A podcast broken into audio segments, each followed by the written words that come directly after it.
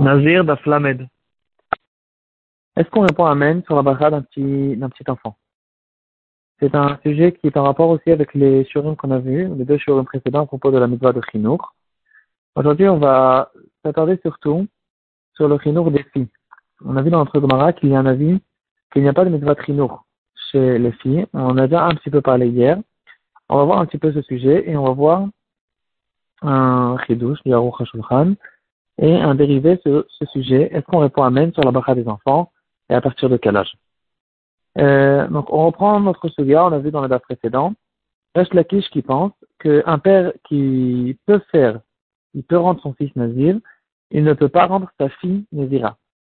Et Resh Lakish va expliquer pourquoi. Et il va dire parce qu'il n'y a pas de mitzvah trinour chez la fille. Et la force que la Torah elle a donnée euh, au père de rendre son fils nazir, c'est grâce à la mitzvah de Chinour. On a vu le marloquet, si c'est de Raïta, à la Moshe ou bien euh, c'est qu'une nésiroute qui est mise euh, et donc, Reshlakish, il va nous dire, il, nous ramène cette phrase qu'il n'y a pas de mitzvah Chinour chez sa fille. Et là, la question qui se pose, les Rishonim en parlent, qu'est-ce que c'est cette histoire? Est-ce qu'il n'y a pas de mitzvah Chinour chez la fille? Est-ce qu'on n'a pas un besoin d'habituer les filles aussi de faire les mitzvot qui les concernent? Tosfot déjà, sur place, va relever cette question.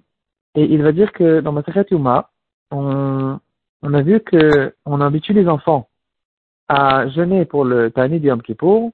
On va les habituer petit à petit, au fur et à mesure de, de leur âge. Et on va euh, repousser leur repas comme on, a, on en a déjà vu, on a déjà vu hier. Et c'est écrit là-bas dans Masachet Yuma qu'on habitue les filles et les garçons. Les garçons et les filles euh, en fonction de leur âge. Et donc, on voit ici clairement qu'il y a la mitzvah aussi pour la fille. Tosfot relève la question. Il dit, il faut faire un chilo, que vous pouvez essayer d'expliquer une différence qu'il y a entre les deux cas, Nézirut et Yom Kippur, et il ne rajoute pas plus de, d'explications que cette phrase. Alors, c'est quoi le chilo qu'il y a entre Masechet Yoma et Masechet Nézirut, Nazir? Le Magan Avram, sur le Shulchan Aruch, Mem Gimel, et le Machatit Shekel. Machatit Shekel, c'est une explication sur le Magan Avraham. Il y en a même des Tadikim qui disaient que le Magan Avraham, en fait, il était tellement pauvre et il a écrit euh, tout son pérouche de manière euh, très très courte, trop courte, et c'était pratiquement incompréhensible. Alors, quand il arrivait au ciel, ils lui ont dit ton pérouche est tellement important que tu dois redescendre en Gilgoul et tu vas écrire une explication sur ton explication, sur ton, ton, pérouche du Magan Avraham et c'est là qu'est arrivé le Machatit Shekel une génération plus tard. Bon, c'est peut-être vrai et c'est peut-être sûrement pas vrai aussi. Euh, quoi qu'il en soit, le Machatit Shekel va expliquer aussi sur place dans Shimon Gimel. La question qu'on peut se poser, en fait, c'est une question de, base à propos de Mitzvah chez la fille. Est-ce que la Gemara principale, c'est dans Nazir, qu'il n'y a pas de Mitzvah et l'exception, c'est un petit peu, ou bien au contraire, le principal, c'est comme dans un petit peu, là-bas, on voit qu'il y a la Mitzvah chez les filles, et c'est ici, dans ma Sechet Nazir, qu'il y a une exception. Et le Magan Abraham, il va donner ces deux explications. Il va nous dire que, en fait, euh, la différence entre Yom Kippur et Nazir, elle est facile à faire. Euh, il nous restera juste à expliquer à propos des autres choses. Il va nous dire, la première possibilité d'expliquer, c'est que la fille, il y a la mitzvah trinour chez la fille dans toutes les mitzvot, mis à part la Nézirut, parce que Nézirut, c'est moins, euh, c'est moins quelque chose à accentuer chez les filles. Euh, la mitzvah de prichot, de s'écarter du halamazé, etc. C'est quelque chose qui est plutôt pour les garçons. Et donc, c'est dans Nazirut qu'il y a une exception, qu'on dira, ici, il n'y a pas à s'accentuer dans la mitzvah trinour à propos de la Nazirut. Et le normal, au fait, c'est comme dans Yom Kippur. Deuxième explication, exactement le contraire. Il dira qu'il n'y a pas de mitzvah trinour d'après Resh Lakish chez les filles à propos de toutes les mitzvot, et c'est que, à propos du Yom Kippour, qu'on a retrouvé cette, euh, cette chose-là, c'est Yom Kippour l'exception, et à cause que l'importance, la, la gravité du Yom Kippour, on dira qu'on va habituer même les filles à faire Yom Kippour. Une troisième explication, on a retrouvé dans le Netiv. Euh, le Netiv de Valogine va nous expliquer que euh, il faut faire en fait la différence entre deux sortes de mitzvot. Il y a les mitzvot obligatoires et les mitzvot facultatives. Et la mitzvah de chinour qu'il y a chez les filles, c'est que à propos de mitzvah chiyuvit, et pas à propos des mitzvot facultatives. Euh, ça, c'est le chidouche que va ramener le métis. Donc ici, on aura une explication. Euh, on, on, arrivera plus ou moins à déterminer quels sont les mitzvot dans lesquels on pourra, on aura besoin de faire la mitzvah trino. En tout cas, quoi qu'il en soit, la halakha, elle est tranchée, elle est très claire. Dans le Mishnah Bora, là-bas, dans Shimon Gimel, il va nous dire, de la même manière qu'il a la mitzvah trinour chez le garçon, il a la mitzvah trinour chez la fille. On va habituer les filles à faire toutes les mitzvot qui les concernent, toutes les mitzvot qu'elles doivent faire quand elles vont grandir. Et donc, euh, il y a clairement, c'est clair et net, il y a la mitzvah trinour, c'est Nazir qui est l'exception apparemment. Euh, le Igrot Moshe, il va nous ramener à la suite Kamina, c'est que un, quelqu'un qui, qui, qui envoie sa fille à l'école, et là-bas elle va prendre du Kodesh ou bien dans un séminaire, etc., il ne peut pas payer l'école ou le séminaire avec l'argent du master pour la raison simple, c'est qu'il est obligé de le faire. On ne peut pas payer du master pour des choses que de toute façon je dois payer. Je ne peux pas acheter un étrog avec l'argent du master, etc., malgré qu'il c'est pour une mitzvah, parce que c'est quelque chose que je dois sortir de toute façon. Le master, c'est euh, que pour des choses, pour la et des choses que je ne, pas pour payer des dettes. Et donc ici, ça dépend de ça, et du moment que le, à cause du fait que Mishnah il nous a tranché la lacha claire, clairement, qu'il y a un mitzvah trinour chez les filles, donc je dois, j'ai l'obligation d'en envoyer à, l'école et de lui faire apprendre, etc. Et donc, je ne, donc, je ne pourrai pas le payer avec l'argent du master. Euh, maintenant, on passe à notre sujet. Est-ce qu'on répond Amen sur la bracha d'un petit enfant? Dans Siman Resh Tetvav, Gimel. Écrit dans le on va répondre Amen après un enfant qui a fait une bracha, quand cet enfant a déjà eu l'âge de Chinour.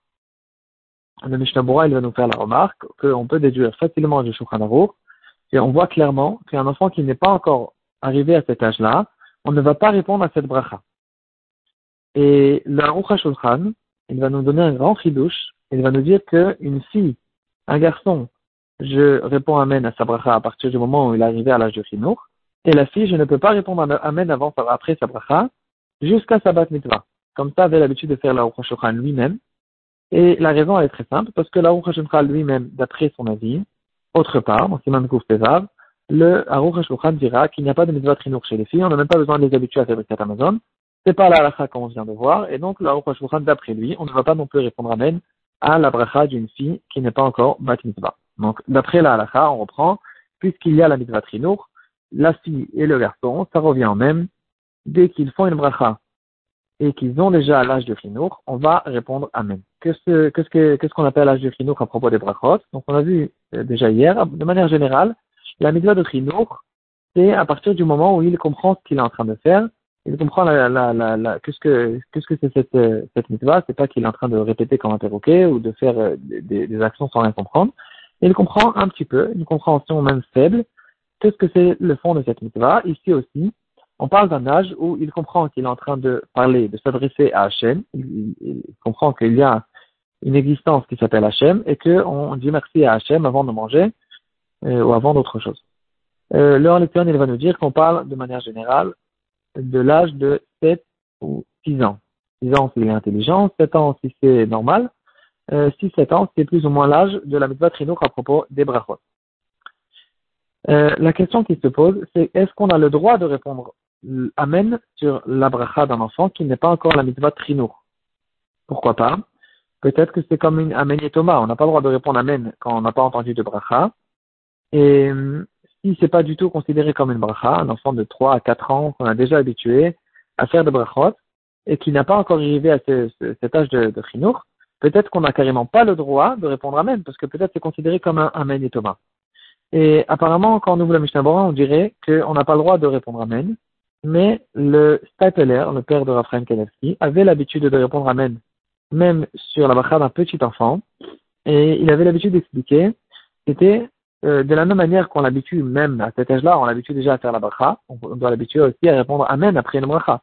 Donc moi, quand je réponds Amen, c'est pas parce que je réponds Amen sur sa bracha, et je réponds Amen pour qu'il entende mon Amen et qu'il comprenne qu'après une bracha qu'on entend, on répond Amen et c'est la mitzvah trinour de la réponse Amen. Si c'est comme ça, euh, on ne va pas répondre dans un cas où il ne va pas entendre. C'est pas si j'entends une bracha d'un enfant qui se trouve dans une dans la chambre d'à côté et j'entends sa bracha, je ne dois pas répondre Amen parce que euh, je ne suis pas en train de l'éduquer à répondre Amen. Euh, comme ça explique Raphaël Kenevsky le, si on ouvre le Mishnah le, la chaîne du Mishnah c'est de dire il dira un enfant qui n'est pas encore arrivé à l'âge du chinouk, en la note amen alav. C'est ça, c'est ça ce qu'il dit. En la, note amen. On n'a pas à répondre amen. Ça peut s'expliquer un peu des deux manières. C'est vrai que la signification la plus simple, c'est de dire qu'on n'a pas le droit de répondre amen, mais quand même, expliquera Raphaël Kanevski, le stapelaire n'est pas collecteur Shabra, et il dira, on n'a pas besoin de répondre amen. Si on veut, on peut répondre amen pour éduquer l'enfant de répondre amen après les brachot. Rav Shlomo Zalman Auerbach, il avait un astuce intéressant à ce propos-là. Il disait, euh, il répondait Amen, mais sans le nun. Il disait par exemple Amen, et l'enfant ne remarquait pas. Et donc on a gagné comme ça dans tous les sens. D'un côté, l'enfant a appris qu'on répond Amen après une bracha, et d'un autre côté, moi j'ai pas répondu Amen pour rien, et, et j'ai réussi à, à, à, ne pas rentrer dans ce problème de Amen et Thomas. Euh, quand j'entends un enfant qui est trop petit, et qui fait une bracha.